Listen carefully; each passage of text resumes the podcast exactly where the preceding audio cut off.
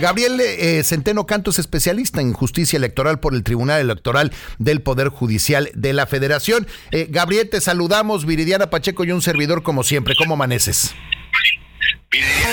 Gastón, un placer como siempre estar con ustedes y con todos los radioescuchas de Telesur. No, hombre, al contrario, muchísimas gracias. Oye, Gabriel, para entender, ¿es correcto lo que, lo que acabamos de decir? Si, si en, e, para esta, en el caso, por ejemplo, del Partido Acción Nacional, Renán Barrera se convierte en el candidato a la gubernatura, eso significa que gane o pierda dentro de cinco años y medio, tendrá que ser una mujer la candidata y nada más una mujer.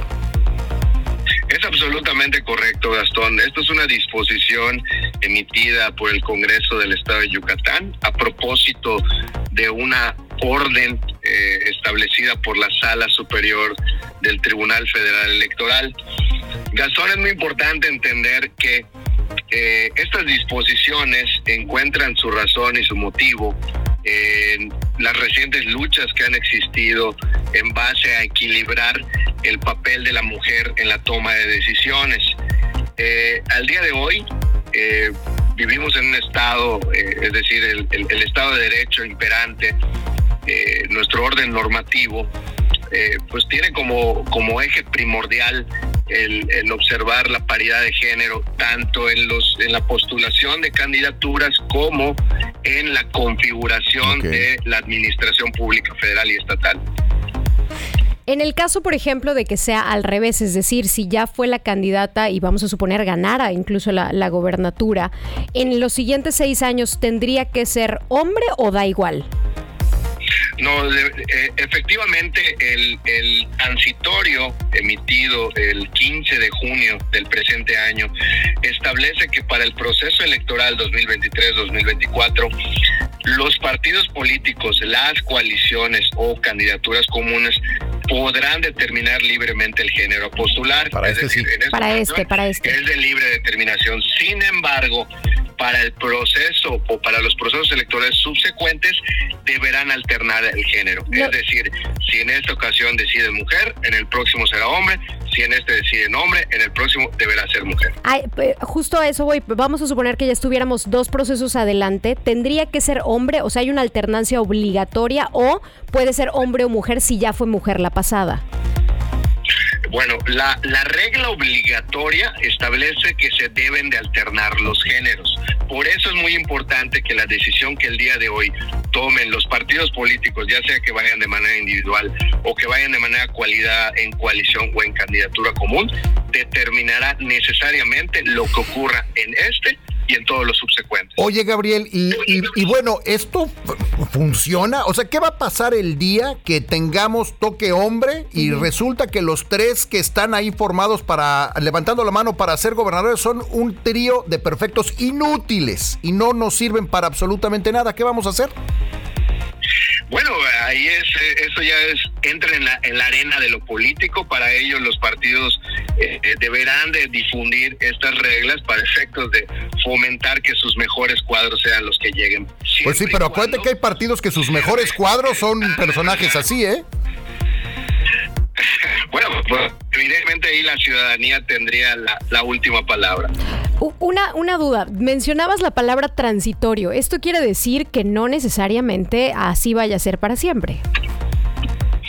M- m- Mira, eh, evidentemente, digo, por técnica legislativa, eh, a propósito de la orden emitida por el Tribunal Electoral del Poder Judicial de la Federación, en el decreto se establece un punto transitorio en razón a que es en esta ocasión, en el 2023-2024, el que marca la piedra de toque para efectos de que el artículo 44 de la Constitución Política Yucateca eh, funcione para todos los procesos que siguen. Es transitorio en razón a que funcionará para este proceso, Ah. pero marca el inicio del principio. Oye, y perdón, ¿hay manera de algún día, no sé, echar eso para atrás o hacer algo? Sí, eh, efectivamente, si en algún punto eh, alguna legislatura decide revertir esta situación, evidentemente eh, por decisión parlamentaria pudiera darse. Sin embargo, eh, digo, y eso ya es opinión y me hago cargo de lo que digo, se antoja muy difícil en razón a la, la, cultura del género que ha llegado para instaurarse. No, no, es que estoy de acuerdo con eso, pero ayer nos explicaba un consejero de estas acciones afirmativas que son mientras agarramos la onda, ¿no? Así que como es una manera como de educar. Como de educar al niño chiquito, ¿no? De decir manazos y agarras eso hasta que aprendas. Pero lo que pasa es que sí me, me parece complejo el decir tiene que ser una mujer a fuerza o tiene que ser un hombre a fuerza. No sé, me parece que si lo vamos a hacer de aquí en adelante así. Sí, eh, es bastante drástico. De hecho, todos los especialistas sabemos que cuando se establece un deberá es un operador deontológico en el sentido de que eh, establece una obligación prácticamente escrita en piedra, máxime, y es importante que se tome nota de esta, de esto, que no fue controvertido vía acción de inconstitucionalidad, fueron otras disposiciones las que fueron controvertidas, pero el día de hoy esta situación es vigente y, y aplica para el proceso electoral presente. Es decir, que si en este 2024 eh, vemos en los partidos una candidatura hombre, forzosamente van a tener que postular a una mujer en el próximo periodo. Punto. Es, correcto. ¿Y esto aplica para todos los partidos? ¿Al cual lo refieres? ¿Esto aplica para todos los partidos?